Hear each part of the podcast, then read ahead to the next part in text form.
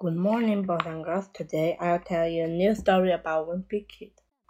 September, Sunday.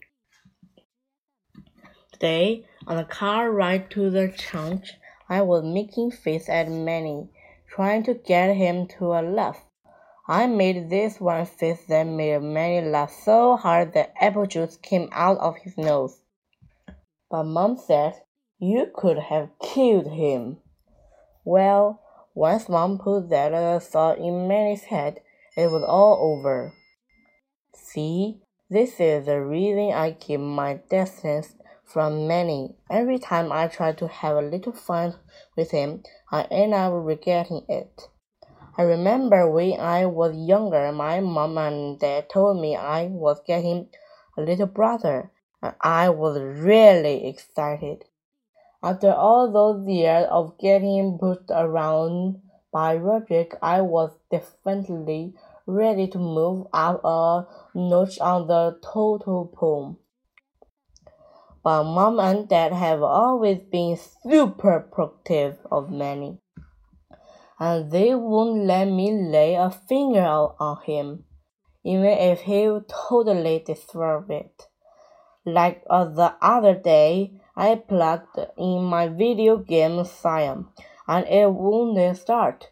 I opened it up and found out uh, that Manny had stuffed a chocolate chip cookie in the disk drive. And of course, Manny used the same excuse he always used when he broke my stuff. I'm always sweet.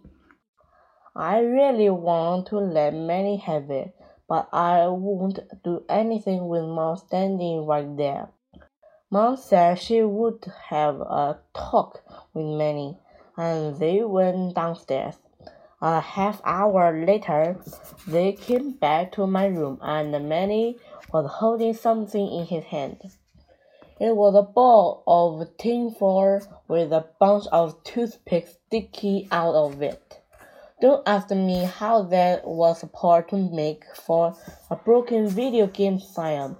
I wanted to throw the stupid thing away, but mom wouldn't let even me do that. Your brother made that for you. The first chance I get, that thing is going in trash because mark of my words, if I don't get rid of it, I'm gonna end up sitting on it. Even though Manny drives me to today nuts, there is one reason I like having him around. Even since Manny started talking, Roger has stopped making me sell chocolate bar for his school fun fair. And believe me, I grateful for that before. Mm, hello, sir. Would you like to help support? Not interesting. Now, would you like some chocolate? How perfect. The end.